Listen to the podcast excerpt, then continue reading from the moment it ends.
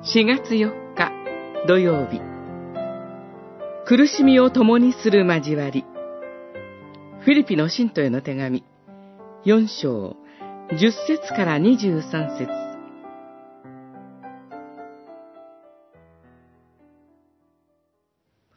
それにしても、あなた方は、よく私と苦しみを共にしてくれました。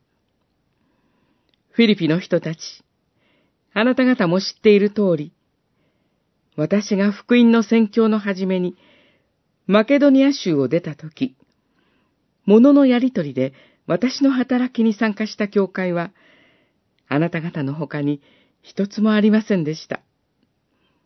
四章、十四節、十五節。パウロの伝道者としての生涯は苦しみの連続でした。鞭打たれ、投獄され、難戦し、上乾きを覚え、経験してきた苦労は数えきれないほどでした。コリントの信徒への手紙に11章。パウロはフィリピにおける伝道の時にも投獄され、この手紙を記している時も、牢獄の中にいました。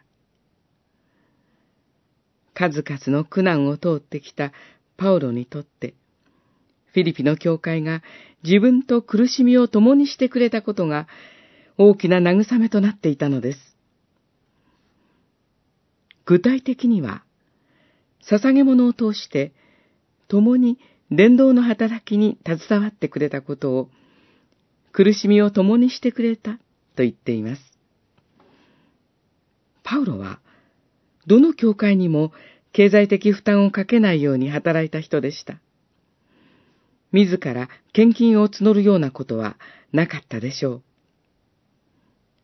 それでも、フィリピの教会だけが自発的に捧げ物をして支えてくれたのです。パウロにとって、その贈り物は単なる経済的な支援ではありませんでした。それ以上に大きな助け、慰めとなったのです。